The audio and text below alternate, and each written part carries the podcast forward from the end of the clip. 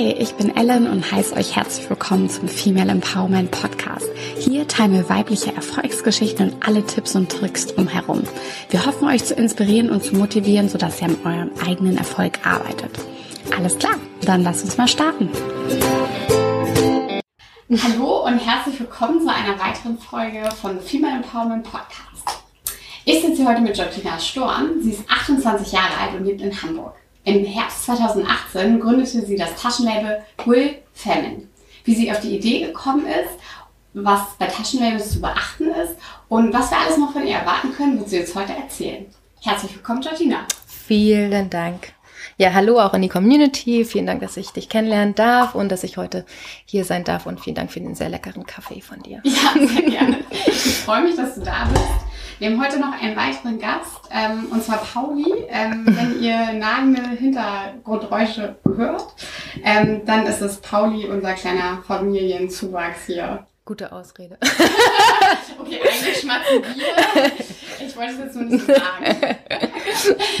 Magst du uns vielleicht kurz ein paar Takte zu dir privat erzählen? Sehr gerne. Genau, ich bin äh, Georgina, die Gründerin von Null Femin, komme aus der schönen Lüneburger Heide, da bin ich aufgewachsen und geboren, bin dann in meine Wahlheimat nach Hamburg gezogen und lebe hier jetzt seit zehn Jahren wenn ich nicht arbeite, dann ähm, laufe ich sehr gerne, höre gerne Podcasts und gehe sehr viel und gerne essen im wunderschönen Grindelviertel hier in Hamburg. Ja, cool. Ja, da gibt's ja auch äh, reichlich zu essen auf jeden ja. Fall. Also ziemlich gut.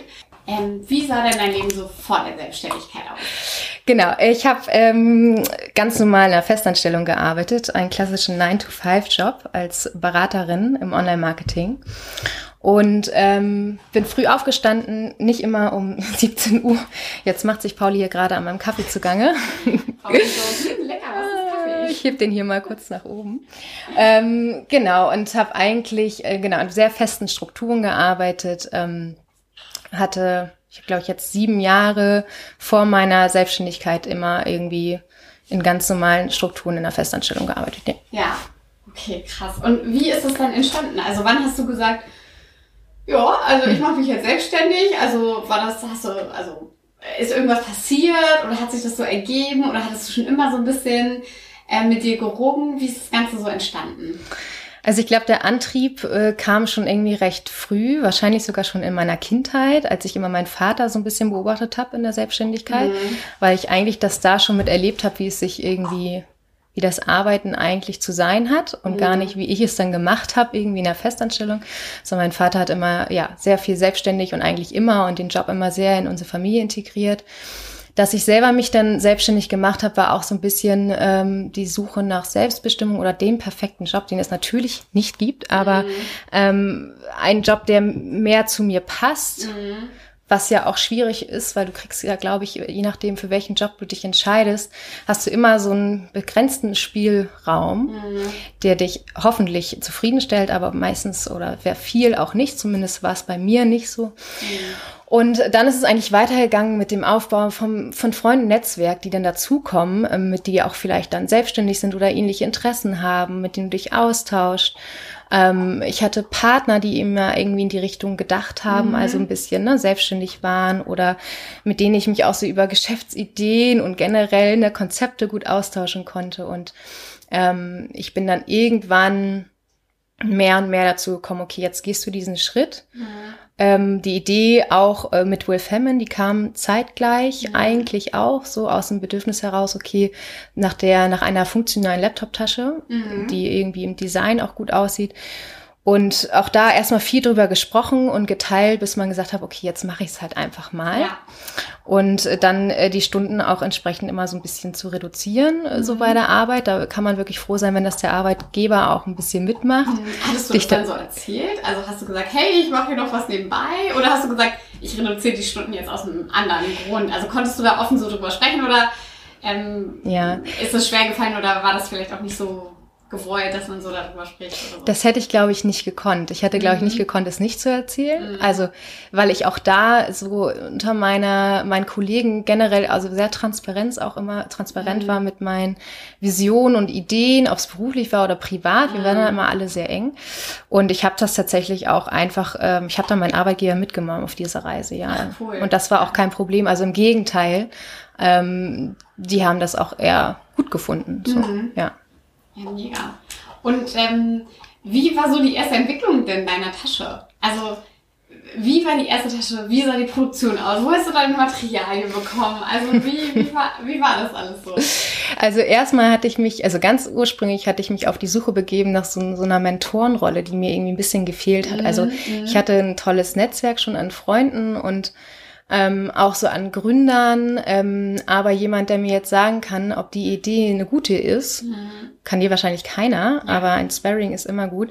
Ähm, das war so das Erste, was ich gesucht hatte und habe mich dann auch mit einem Gründer getroffen, der schon sehr, sehr lange im, im Schuhbusiness mhm. allerdings war, okay. wo ich wusste, der kann mir zumindest irgendwie Feedback geben, was so Produktion angeht und mhm. Prototyping mhm. und so. Und genau, der hat sich nach sehr langen ähm, Hadern mit mir auch getroffen, weil der natürlich sehr, sehr busy war. Mhm. Ich bin da sehr lange dran geblieben und dem habe ich dann einfach mein Konzept vorgestellt. Und dann ähm, ist es, glaube ich, wichtig, dass dich jemand, so jemand dann auch irgendwie begleitet und das hat er auch gemacht. Also er hat mir mhm. Feedback gegeben, hat mir auch Tipps gegeben, wo ich äh, den Prototypen machen lassen kann, dass mhm. ich möglichst viel ausprobiere, ähm, mich nicht irgendwie der ersten Manufaktur zu, äh, zufrieden gebe, mhm. dass ich auf Messen gehen soll. Und das habe ich dann halt auch gemacht. Also es hat dann mhm. so mit Messen angefangen.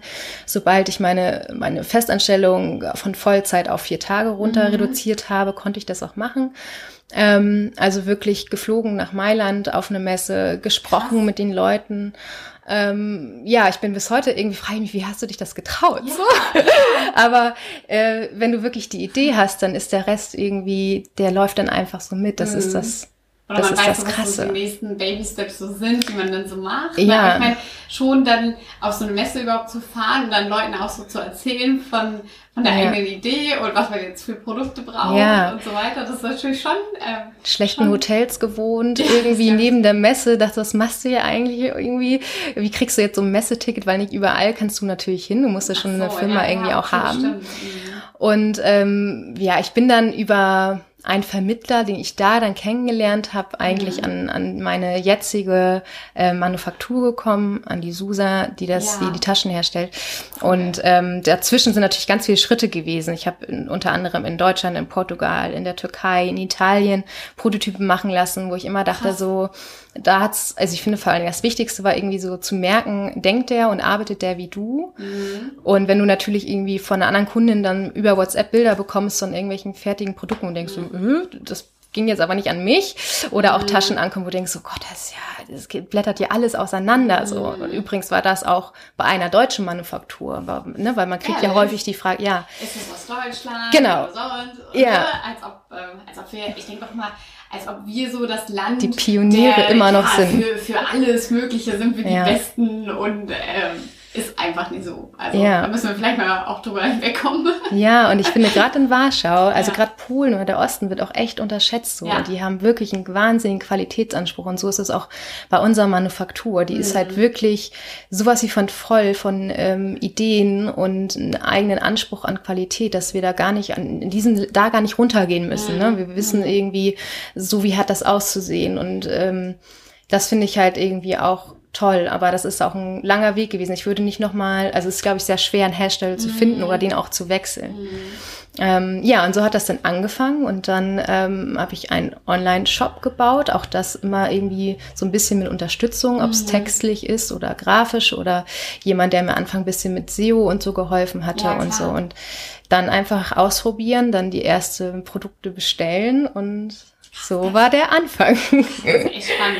Und wie war, also sag ich mal so, losgrößenmäßig oder so, war das ein Problem? Also haben die gesagt, hey, du musst mindestens das erste Mal 100 Taschen abnehmen. Ja. Dass du dann in so eine Situation kommst, okay, ich habe noch nicht mal eine Tasche verkauft. Wie soll ich jetzt 100 verkaufen? Oder, also, wie war das ja. so? Also, das ist auf jeden Fall ein Problem gewesen, auch mit anderen Herstellern. Mhm. Also, wenn du gerade so Richtung noch weiter in den Osten gehst, ähm, so China oder so, da hast mhm. du halt, da führst du ganz andere Gespräche. Mhm. Dann geht das halt, ne, nicht, da kannst du nicht sagen, ich würde gern 50 Taschen von einem, mhm. einem, einem Produkt bestellen, sondern sagen, ja, nee, brauchen, brauchen wir gar nicht machen. Ähm, und bei unserer Manufaktur war es, es sind eh, ähm, es ist ein anderes Konzept, die sind eh alle handgemacht, also mhm. von Anfang bis zur wow. Vollendung. Ja.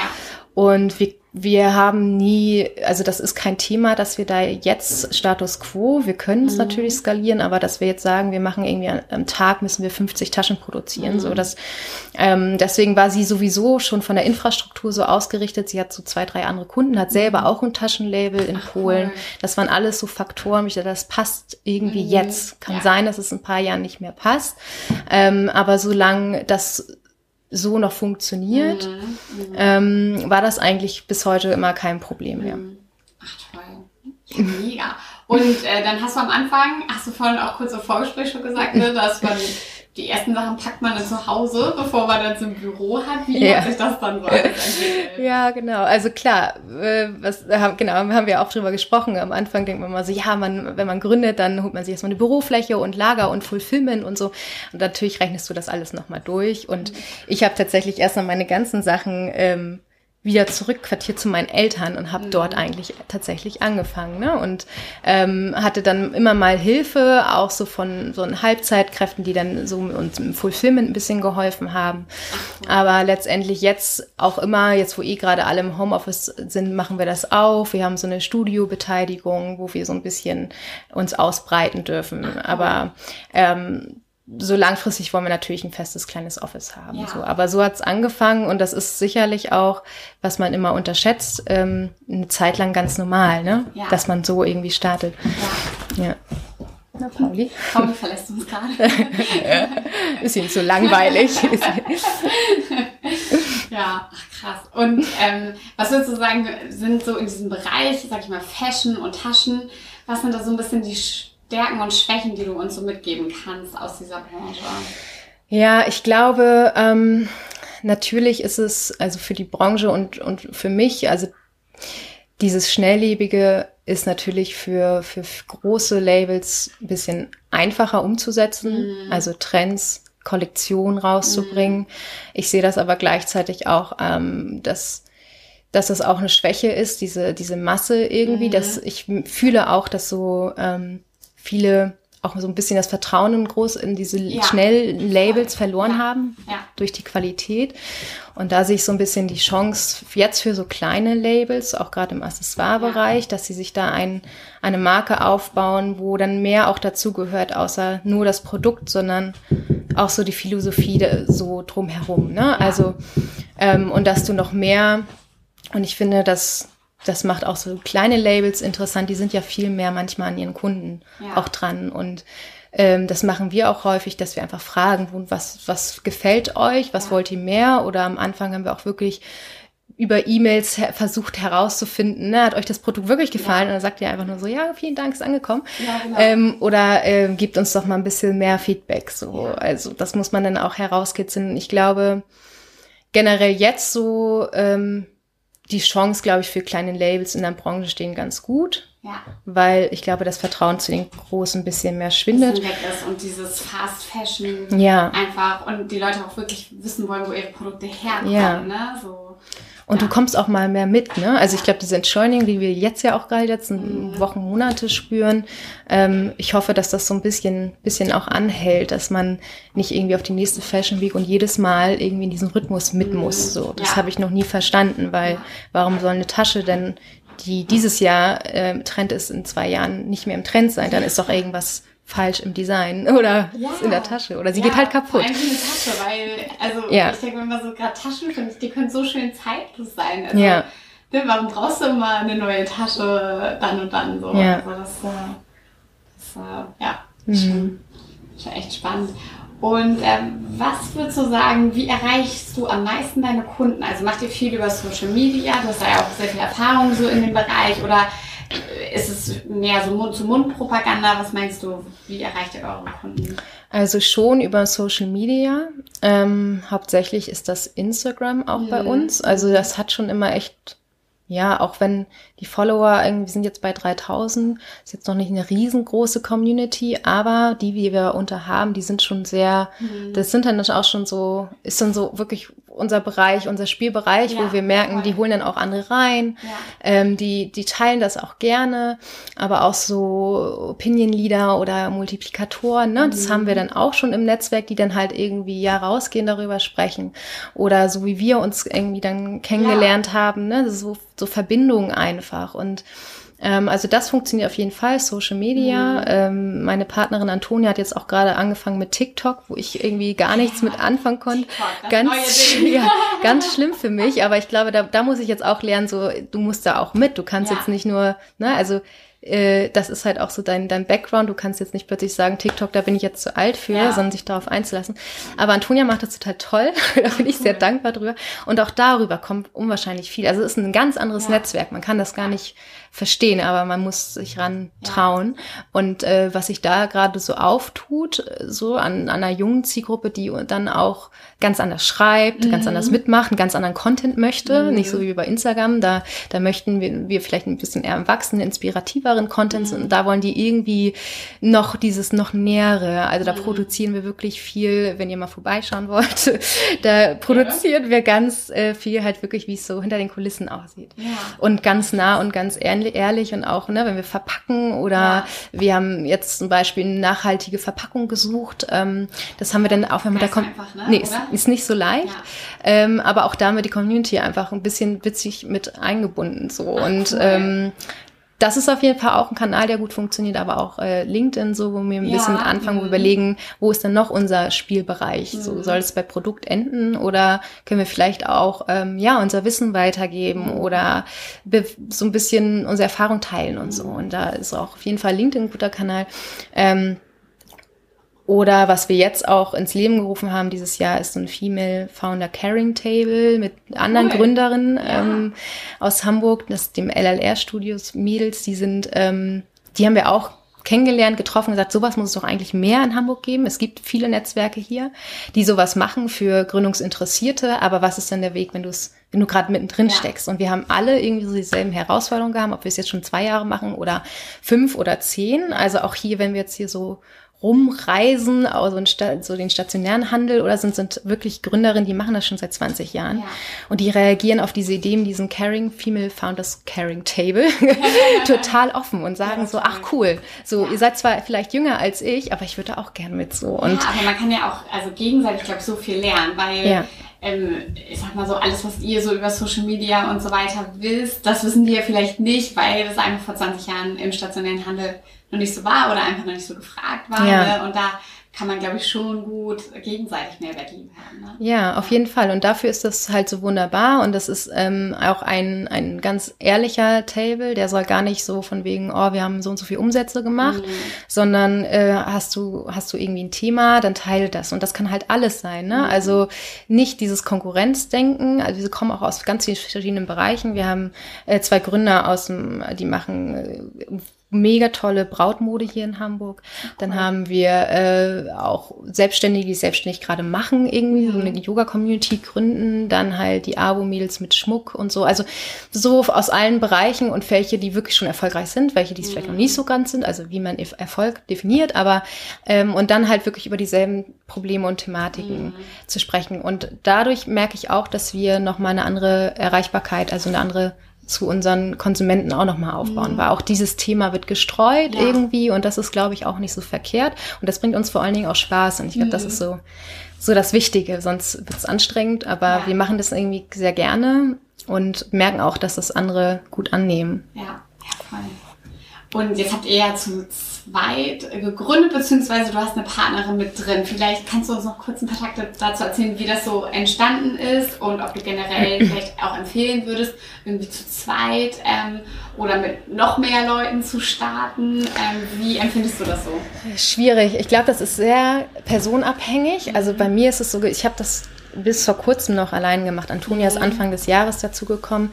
Ähm, ich habe am Anfang es gerne alleine mhm. gemacht, weil ich glaube, dass es manchmal auch leichter ist, mhm. deine Vision, wenn du jetzt nicht jemand hast, der genauso ja. denkt wie du oder auch diese dafür brennt. Ich glaube, jemanden zum Brennen zu bringen ist manchmal, glaube ich, sehr schwer. Mhm. Meistens bist du damit erstmal alleine, aber vielleicht ist das auch ganz gesund. Mhm. Und wenn da mhm. schon was da ist, dann haben ganz viele Interesse auch mitzuwirken, mitzumachen. Ja, genau, und so war es ja. bei mir auch.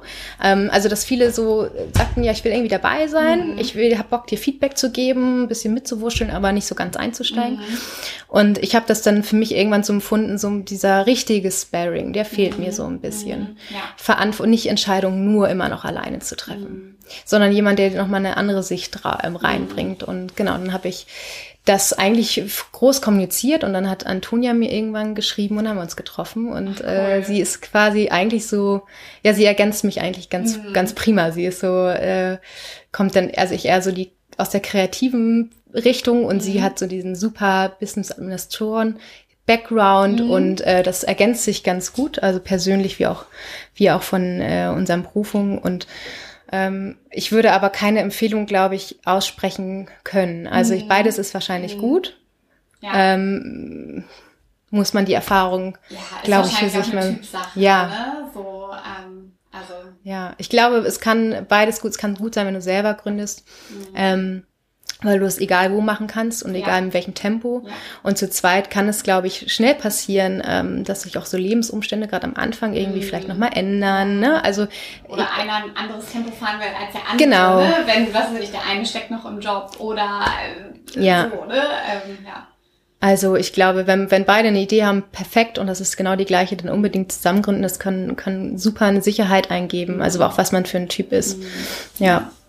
Mhm. Ja, krass. Und wie machst du das jetzt mit deinem, also wie vereinbarst du Privat- und Unternehmerleben? Weil es ist ja eher, sag ich mal, so eine Graugrenze oder so eine schwimmende Grenze, nenne ich es jetzt mal. Wie schaffst ja. du dir das, da bewusst Zeit einzuräumen für dich und dein Privatleben?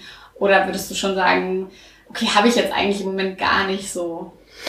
Ja, ich mache das eigentlich gar nicht, dass ich das mhm. trenne. Ähm, das hat sich für mich irgendwie so für mich als ein guter Weg äh, mhm. herauskristallisiert. Ich glaube, es kann sein, dass ich es ein paar Jahren merke, so, öh, ich jetzt müsste es aber trennen. Mhm. Ich muss auch sagen, dass ich mich aber nicht überarbeite. Mhm. Also ich habe von Anfang an da eine gesunde Einstellung. Ich habe Zeiten hinter mir, wo ich wirklich viel gearbeitet habe und das kommt auch noch schnell genug, wenn man sich für mhm. den Schritt entscheidet. Ähm, für mich ist diese Balance, okay, ich bin sieben Tage, aber in diesem Beruf, ich kann es so oder so nicht, das kann ich mir noch nicht ja. leisten. Vielleicht ja. kann ich mir es irgendwann leisten, ähm, dass ich eigentlich das miteinander ja verheirate die ganze Zeit, mhm. ob es in der mhm. Familie ist, wenn ich mit meiner Familie Zeit mhm. verbringe, die sind irgendwie dabei und finden es auch nicht schlimm, wenn ich dann mal eine Stunde weg bin mhm. oder wenn ich dann mal ruhiger bin, weil ich vielleicht an meinem Handy sitze. Also ich glaube, wenn das Umfeld das auch versteht ja. und es dir damit auch gut geht, ich glaube, da muss man sich auch auf sich selber hören. Mhm ähm, ich habe dieses Jahr das erste Mal im Urlaub gemerkt, wo ich dachte, so krass, du hast es nicht mehr wie früher, dass du so runterkommst, mhm. sondern du hast das irgendwie so automatisiert, den Griff zum Handy, mhm. die Überprüfung, den, den, Blick in den Kalender. Ähm, also genau, vielleicht sehe ich das bald anders, aber mhm. heute trenne ich das noch nicht mhm. so richtig. Ähm, aber finde es auch nicht schlimm. Ja, ja, okay. Gerade. Ja, aber, ja, ist, ist spannend, ne? Ja. ja. Ist, ähm, ja, aber ist ja auch gut, dass du da so eine tolle Partnerin mit drin hast. Ne? Ich glaube, ähm, dadurch teilt man ja auch schon so ein bisschen, sag ich mal, Aufgaben auf und äh, ja, das ja. klingt echt gut. Und hattest du auch mal so Zeiten, wo du sagst, jo, war ziemlich scheiße, ich äh, gehe wieder zurück. so geht's nicht weiter. Ähm, oder warst du nie an so einem krassen Tiefpunkt? Ähm, zum Glück das nie, ähm, mhm. dass ich wirklich gesagt so, ich gehe zurück Zurück würde ich, glaube ich, eh nicht gehen, weil das ist ja so ein Rückschritt macht ja fast eigentlich kein Mensch, ne? Weil du mhm. entwickelst dich ja eigentlich ja, immer. Also auch ja. ein, eine, eine Veränderung in meinem Leben, wenn ich sage, ich mache Willfemme nicht mehr, dann, dann wäre es für mich auch kein Rückschritt, sondern einfach nur ein anderer Schritt. Mhm. Ähm, das ist, es gibt immer Zeiten, mhm. so würde ich das erst, es gibt immer Zeiten, wo ich denke so, mhm. oh, ja. Mann, irgendwie ist schon wieder so, uh, so ein Thema, was ich gerade echt keine Lust habe zu lösen. Ja. Oder ähm, also Beispiele zum Beispiel im, im, in dem Produktions-, in den Prototypenphasen, wo mhm. du wirklich ein Produkt fertig kriegen möchtest und merkst so, oh krass, da hast du gar nicht mit gerechnet, dass diese Umsetzung jetzt nicht funktioniert. Mhm. Oder halt wirklich mit den Partnern, ne? ob es mit der mhm. Manufaktur ist, wo denn jetzt gerade auch, wo mein verhasstes Wort, aber Corona war, mhm. wo wirklich alle Lieferketten zusammengebrochen sind. Das heißt, ja. unsere ähm, Gerberei im Bergamo hat geschlossen. So klar, das hätte ich natürlich ja. vorhersehen müssen. Dazu fehlen ja, mir die Erfahrungen uns vielleicht allen mit so einer e Epidemie. Aber ähm, das war zum Beispiel wirklich ein Punkt, wo ich dachte, oh Mensch, habe ich gar keine direkte Lösung, weil selbst hätten wir eine andere Gerberei mit derselben Qualität und mit derselben Wertvorstellung gefunden, hätte es nicht so schnell funktioniert. Mhm. So. Und das war ein Punkt, wo ich echt kurz dachte, okay, wenn das jetzt nicht besser wird, die hatten einfach mal drei Monate pauschal mhm. zu, wir haben nicht genug vorproduziert ähm, der kritisch war. Also es kommt halt mhm. immer, aber dann denkst du so, okay, das ist jetzt aber irgendwie, betrifft es uns jetzt irgendwie auch alle. Mhm. Und es ist jetzt auch nicht so das Ende der Welt. So ja. kann halt sein, dass wir jetzt wirklich mal nichts haben zu verkaufen. Oder ähm, genau, oder halt, dass ein Prototyp anstatt zwei Monate einfach ein halbes Jahr oder ein ganzes mhm. dauert. Mhm. Ähm, ich glaube, solche Punkte gibt es halt die ganze Zeit. Ja, hat euch das denn wirtschaftlich stark getroffen mit Corona oder hattest du dann eher so das Gefühl, oh, die Leute bestellen mehr, weil sie gehen nicht mehr in Läden und bestellen halt für viel online? Oder? Ja, nein, das ist bei uns auch zurückgegangen tatsächlich, mhm. ähm, weil ich glaube, gerade so im Taschenbereich ist es schon so ein Luxusgut, gut, was du dir dann so dann gönnst. Ja, ne? So und so, top, genau, ne? so, ja. ja. Ähm, jetzt nicht so viel, aber wir konnten die, die jetzt zugewonnene Zeit eigentlich ganz gut nutzen, mhm. so uns strategisch nochmal auszurichten. Wir haben viel Kontakt aufgenommen zum stationären Handel, nochmal geguckt, mhm. welche welche Partner würden noch mehr passen. Also wir haben so ein bisschen unsere Fühler noch mehr ausgestreckt und zusammengesetzt. So, also eigentlich äh, war das eine willkommene zusätzliche Zeit oder Veränderung für diesen, für, für, so ein Momentum, was wir ganz gut, glaube ich, nutzen konnten. Mhm. Ähm, ja, genau. Wie setzt sich der Name eigentlich nochmal zusammen? äh, der Name Will Femin kommt von Will, von William, eine Abkürzung, und von ja. Femin für feminin. Und die Idee dahinter war eigentlich wirklich, wie, wie das auch so dieses William männlich und feminin mhm. für weiblich, so dass wir uns da breiter aufstellen, sagen, wir wollen eigentlich ein Design ein, oder Produkte kreieren, die langfristig eigentlich für, von beiden getragen mhm. werden können. Wir ja. haben ganz gezielt mit Frauen irgendwie angefangen, ähm, sind jetzt gerade, was es total spannend macht, uns damit auseinanderzusetzen, was braucht ein Mann eigentlich? Ja, ja. Warum, weil, warum gibt es doch nicht diese perfekte Männerhandtasche? Ja, Finde ich total schade, ja, dass Männer nicht mit Handtaschen rumlaufen, weil es so praktisch ist und irgendwie auch so ein schönes Accessoire sein kann. Und ähm, genau, also für die Skalierbarkeit, aber auch den Wunsch heraus, so generell so die Geschlechter zusammenzuführen und nicht eher, wie es ja manchmal so ist, ne, im mhm. Feminismusbereich, die eher weiter auseinanderzutreiben, sondern so, wir wollen beides machen und mhm. so, das findet sich so ein bisschen in dieser mhm. Kombi wieder. Ja, finde ich richtig cool. ja. Und es äh, sind auch alles sehr schöne Designs. Danke. Also, ja, doch, echt. Designst du die alle selber oder? Ja. Ja. ja, also ganz am Anfang hatte ich noch Hilfe, so bei den Prototypen mit den Zeichnungen. Mhm. Mittlerweile mache ich das selber, aber auch ganz nah mit ähm, der Herstellerin eigentlich mhm. zusammen, die mittlerweile dann jetzt auch nicht ganz komplexe technischen Zeichnungen mehr braucht, mhm. sondern wir wissen ungefähr, wir so, verstehen ja. uns mhm. und äh, brauchen auch nicht mehr fünf Prototypen, sondern vielleicht nur noch drei. Mhm. Ähm, und das, das ist leichter geworden eigentlich, ja. Aber selber, ja. Wie gehst du denn jetzt mit dem Thema Altersvorsorge um? Das finde ich ein so spannendes Thema, ja. dass du äh, und äh, spannende Frage, die du stellst, weil ähm, damit setze ich mich gerade total auseinander. Ja, ja. Und ich finde auch, das ist sowas, was noch viel zu wenig Frauen, aber es ist nun mal so, also ja, Frauen machen, ja. gerade so in der Selbstständigkeit, weil ich bin ja umgeben von vielen Freelancern, selbstständigen mhm. Gründern. Mhm. Ähm, wo sich das dann so verändert auch, ne? Du, mhm. wo man auch überlegt, okay, wir haben jetzt ja auch irgendwie vielleicht später auch irgendwie ganz wenig oder gar keine Rente mehr und wie sieht denn das aus? Ich habe es für mich persönlich ähm, mich angefangen vor Jahren eigentlich schon so mit, mit Aktien und mhm. Kryptowährungen cool. auseinanderzusetzen, habe dann auch mal so spielerisch das gemacht, so ja. Bitcoins gekauft, wie viele andere wahrscheinlich, ähm, habe aber dann tatsächlich und das war gut, ein gutes mhm. Investment eigentlich und selber auch mich reingearbeitet, also niemanden dabei gehabt, mhm. der mir geholfen hat, äh, Aktien gekauft mhm. ähm, und gemerkt, dadurch, dass ich es gemacht habe, habe ich mich so sehr damit befasst und auch so die, mhm. die Angst davor verloren, es zu machen oder auch einen ETF-Sparplan mhm. so und habe auch angefangen darüber zu sprechen ja. mit meinen Freunden, sag mal, was ist eigentlich? Ja. So, die sind alle so ja, Ende 20, Mitte 30. Mhm. Und auch da, was interessant, so ganz viele, die, wo ich überrascht war, so, mhm. ach Wahnsinn, die machen das ja, die machen das ja, selber mhm. auch. Und cool, dass wir jetzt mal darüber sprechen können. So mhm. äh, fast schon so, was man früher von der Börse von Männern kennt, ja, dieses genau. so, ne? Und wo, auf was setzt du jetzt gerade? Wir setzen uns jetzt mal in unser Kaminzimmer und ja. besprechen unsere Aktien. Ja. Hast du denn vom neuen Sharegold? Nee, also genau sowas.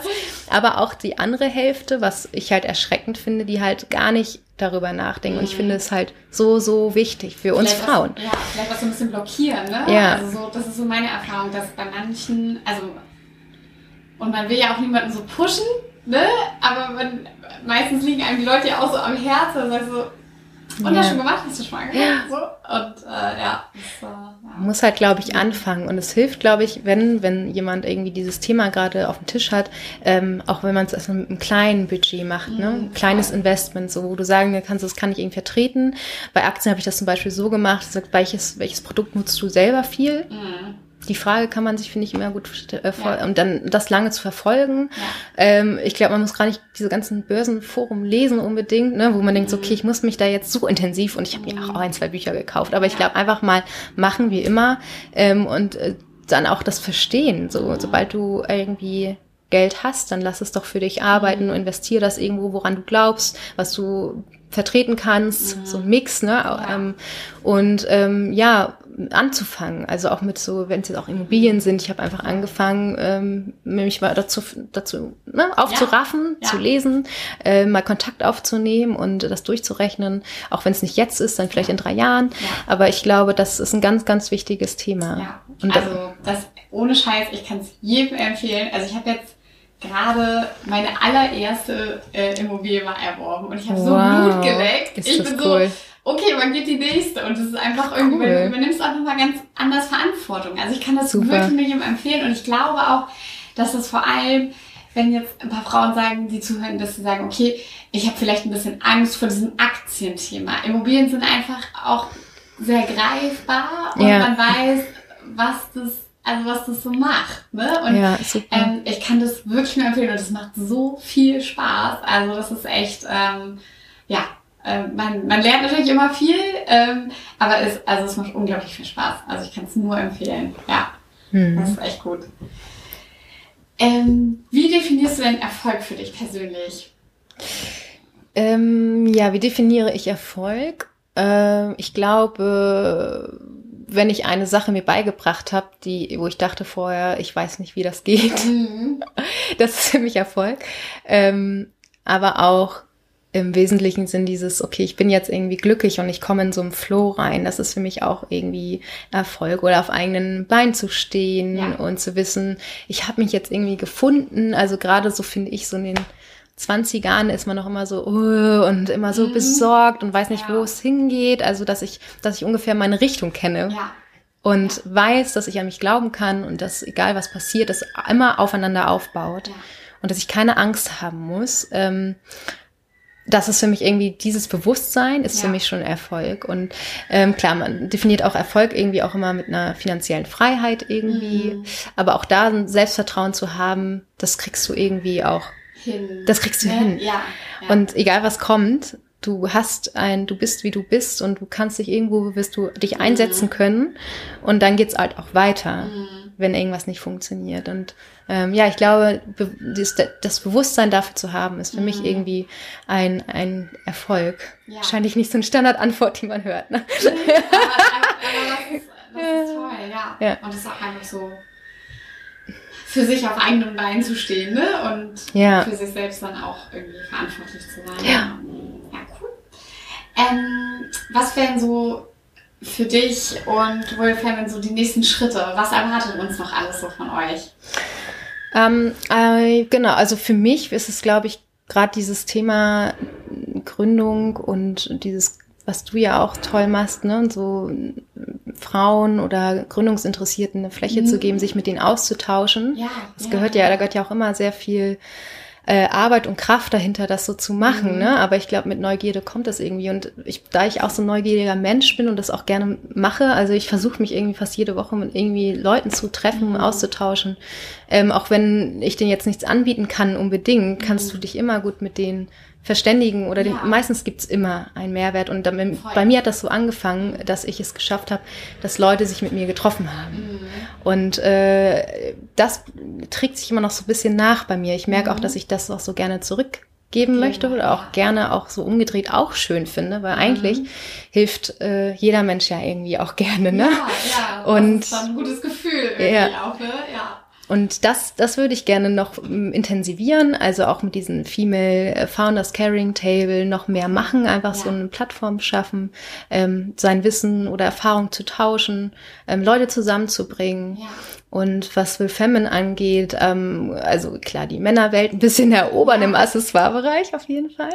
Ob das schon 2020 ist, wissen wir noch nicht. Ja. Ähm, aber genau, auch da ein bisschen organisch zu wachsen, mhm. ähm, weiter zu planen, uns ähm, eine tolle Arbeitswelt-Mentalität mhm. zu schaffen und vielleicht noch den einen oder anderen mit reinzuholen. Das ist, glaube ich, so, so die, die nächsten Schritte. Ja, toll. Und ähm, wenn man jetzt sagt, okay, man möchte mal gerne bei diesem Stammtisch beiwohnen, also kann man einfach dahin gehen, meldet man sich bei euch oder ähm, wie kann man dazu kommen? Wie kann man in euren Club aufgenommen werden. Wir sind ja noch, wir sind ja noch äh, etwas klein. Also ich glaube, wir sind jetzt so ungefähr zwölf bis 14 Frauen. Mhm. Ähm, wir arbeiten gerade daran, dass es auch da eine Art von Landingpage gibt, wie man uns mhm. erreichen kann. Aber wenn jetzt jemand hier in Hamburg vor allen Dingen interessiert ist, ähm, ja, schreibt uns einfach gerne bei Instagram oder mir oder so. Okay, Und cool. äh, dann, äh, ja, kommt man halt dazu. Und wenn es passt, umso besser. Mhm. dann, ja, mega. Ja. Hast du denn noch irgendwie Tipps für uns, äh, wenn man sagt, okay, ich will ein bisschen selbstbewusster sein oder irgendwas, also ich traue mich bestimmte Sachen nicht, obwohl ich es vielleicht könnte. Ähm, hast du da irgendwelche Tipps für uns? Ja, ich glaube, so selbstbewusst ist ja, sind wir ja irgendwie alle nicht mhm. komplett. Nee. Also ich glaube, mit allein mit dem Wissen hilft es meistens, ähm, hilft es für einen selber total. Okay, der Gegenüber von mir, der ist auch nicht so selbstbewusst. Mhm. Aber ich glaube, ähm, Selbstbewusstsein, einfach dieses, dass man es dass man überall diese Bedenkenträger um sich herum oder in seinem eigenen Kopf, dass man mhm. da versucht, das bisschen runterzudrücken, zu sagen, nee, sei ein bisschen, sei ein bisschen mutiger oder mhm. glaub an dich. Ich glaube, das ist so ein, das hilft irgendwie zu wissen, hey, wir sind alle jetzt nicht selbstbewusst, wir strugglen alle, wir zweifeln ja. irgendwie alle. Also deine Zweifel ja. sind ganz normal. Ähm, mehr an sich zu glauben, mit dem, was man die ganzen letzten Jahre irgendwie geformt hat für sich. Wir sind alle so individuell, weniger nach rechts und links zu gucken. Ich glaube, das ist auch so ein großes mhm. Thema, was wir einfach viel zu viel machen. Ich selber auch. Mhm. Ähm, dass man einfach so sagt, so, hey, ich bin jetzt hier, das ist mein Zentrum, das ist mein Leben und wie ich bin, das ist irgendwie cool. Ja. Und ähm, einfach so ein bisschen, ja, mutiger zu sein. Mhm. Auch wenn es so ein blödes Wort ist, ja, im Moment ja, genau. Ja. Aber so, ich glaube, viele sind unnötig, nicht selbstbewusst. Ja, ja. ja unnötig, vielleicht sehr stark kritisch. Genau, so, ne? viel zu doll. Ja, das stimmt. Und äh, was meinst du, warum gründen so wenig Frauen? Wir hatten ja auch vorhin ein kurzes Thema. Ich glaube, mhm. das ist auch der einzige Punkt, ist tatsächlich ähm, diese Chancengleichheit, auch wenn das mhm. schon so, so totgequasselt ist. Aber es ist nun mal so, man kann es mhm. nicht oft genug sagen. Aber ich glaube, für eine, Fra dass die meisten Frauen sich Ende 20, mein Gefühl, äh, Anfang 30 dazu entscheiden zu gründen. Und dann kommt direkt die Frage mit, auch so ein übergestülptes ähm, ja. gesellschaftliches Bild, okay, ja. äh, Familienplanung und mhm. so. Und ich ich glaube, das ist ein Thema, wenn du alleine von dieser Entscheidung stehst, mhm. dass du dann schon durch die ja nicht gegebenen Strukturen, die noch nicht so optimal sind, Unterstützung mhm. von der Politik, ne, dass du einfach noch nicht weißt, ähm, wie kann ich das denn irgendwie lösen? Wie mhm. kriege ich das denn hin? Mhm. So, das ist bei Männern einfach anders und ich glaube, das ist ganz normal. Ich habe das irgendwie selber, ist auch so eine mhm. Begleitung, dass du immer mhm. denkst, so, okay, äh, was ist denn halt mit dem Mama sein? Wie sehr mhm. kommst du halt zurück? Und ich glaube, da fehlt einfach noch viel, viel mehr Unterstützung. Und ich glaube, das ist auch der einzige Punkt, weil ich krieg immer viel, höre ich immer, wie viel gerne gründen wollen. Ja. Und wenn man das mal so alles zurückbildet, denkt man, ah, das geht ganz viel aus, dass wir einfach noch nicht diese Chancen haben ja. wie Männer. Ist leider einfach so. Ne? Ja. ja, und dann vielleicht auch so ein bisschen halt dieser Sicherheitsaspekt, dass man sagt, naja, Klar. Ähm, dann hätte ich halt lieber Elternzeit, ne? Und ähm, bin dann im Mutterschutz und dann priorisiere ich das halt einfach höher, was ja auch überhaupt nicht verkehrt ist. Weil, Ja. Also, aber das ist einfach eine schwierige Situation, ne? Ja. Ja. Aber vielleicht ändert sich das irgendwann. Wir arbeiten ja alle irgendwie dran. Wir arbeiten dran, arbeiten dran. Das wird schon. Und das es trauen sich ja auch mehr immer mehr, ne? Das ist ja, auch total. cool. Ja, das ist schon auch super. Voll. Und wenn wir jetzt äh, Zuhörerinnen haben, die sagen, hey, ich möchte auch was gründen und ich habe vielleicht auch schon eine Idee, aber man weiß noch nicht so genau, wie bricht man das jetzt am Anfang runter? Hast du da irgendwelche Tipps und Tricks für uns, wo du sagst, das wären so deine ersten Schritte, die du uns mit an die Hand geben kannst? Ähm, ja, ich glaube, sich, ähm, sich erstmal auszutauschen, also die Idee, Mhm. Leuten zu erzählen, so sich Feedback einzuholen bei Freunden und im Netzwerk, Mhm. das nochmal mitzunehmen, sich wirklich auch Zeit zu lassen, weil manchmal entsteht von einer Idee auch dann die andere. Also Mhm. nochmal wirklich, ja, das einfach breit zu tragen für sich Mhm. selber, Familie, Freunde, Netzwerk, ähm, das mal aufzuschreiben. Mhm. Ähm, das heißt, wirklich mal so einen Businessplan zu machen, auch wenn das so blöd klingt, aber gibt es wahnsinnig viele Vorlagen für, mal das durchzurechnen und ähm, dann irgendwie auch mal einfach anzufangen. Mhm. Also ich glaube, so, so einfach mal, okay, heute ist es ja auch ein bisschen leichter, Mhm. dass du so zum Beispiel Ja. einen Online-Shop bauen Ja, kannst, voll. ohne dass du jetzt irgendwie äh, 2000 Ja, Euro ja, brauchst.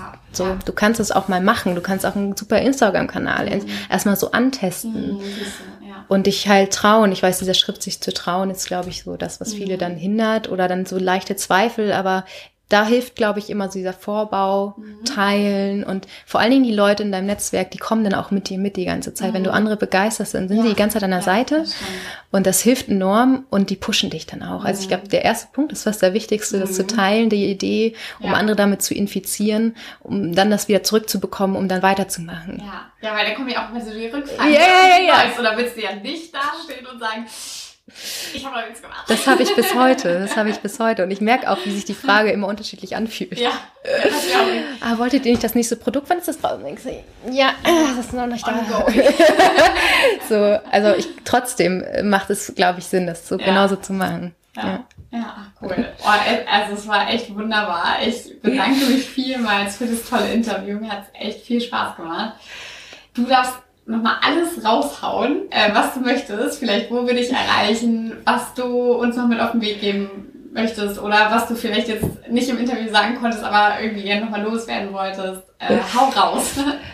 Ähm, ja, also erstmal gerne für diesen Female Founders Caring Table. Wenn Ja. ihr in Hamburg seid, meldet euch sehr gern, schreibt mir sehr gerne. Ich antworte immer. Ich freue mich vor allen Dingen auch. Ich freue mich auch, wenn sich ein Gründer bei mir meldet, der einen Tipp hat für mich. Also Ja. auch genauso, ne? Voll. Feedback immer finde ich toll. Ähm, vielleicht noch einen zweiten Spruch, der mir gerade noch so einfällt, so mein Man Mantra irgendwie ist, ähm, ich weiß nicht, wie das geht. Ich glaube, ich kann das. Ich glaube, diesen, so einen Ja. Spruch, sich für sich selber so ein Mantra irgendwie, also mir hat das immer total geholfen äh, bei allen Aufgaben, Ja. ist von Astrid Lindgren. Ich finde das so ein schöner Spruch, Pipi cool. Landschirm, so. Ja. Ich weiß nicht, wie es geht, ich glaube, ich Ja. kann das. Es ist so toll. Und ich glaube, sich so ein, ja, sucht euch irgendwie so ein, so ein Mantra oder ein Leitspruch Mhm. Aus, der euch irgendwie motiviert und ähm, ja, alles andere haben wir schon gesagt, sich zu trauen, einfach mal machen und vor allen Dingen keine Angst zu haben, dass das nichts wird, weil dann ist es auch nicht so schlimm. Wir sind ja auch nicht, wir sind ja auch nur so ein kleiner, jeder sein ist ein Sandkorn und äh, hat irgendwie 100 Jahre oder so auf dieser Erde. Also ich glaube, äh, lieber machen, als es zu bereuen, Ja. das nicht zu tun. Ja, wenn man es dann so in diesem Ja. Sieht, dann So, Okay. eigentlich interessiert das auch niemanden, was ich tue. Also eigentlich bin ich ein bisschen bedeutungslos, aber ich Ja. das Beste draus machen. Ja, echt tausend Dank dir. Ähm, es war echt wunderbar. Danke dir. Danke. Vielen Dank. Ja, das war's auch schon wieder mit unserer aktuellen Folge von The Female Empowerment Podcast.